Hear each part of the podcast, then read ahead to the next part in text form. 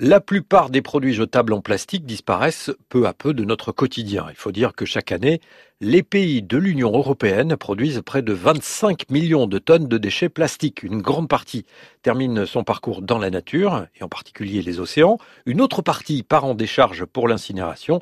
Quant au recyclage, il est presque anecdotique. La réglementation a donc permis de faire quasiment disparaître les sacs en plastique, les cotons-tiges, les gobelets, les touillettes, les assiettes, les couverts et les pailles. Pour ces dernières, des versions carton, papier et bambou ont pris le relais.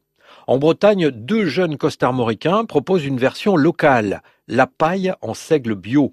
Ils ont créé leur entreprise à Locarno en 2020, après un voyage au Vietnam où ils ont vu des pailles réalisées à partir de végétaux.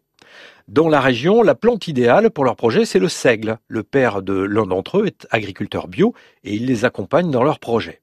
L'entreprise Filage est créée. Elle produit des pailles 100% naturelles, 100% bio, 100% bretonnes. Deux formats sont au catalogue avec une paille cocktail de 14 cm et une paille classique de 21 cm.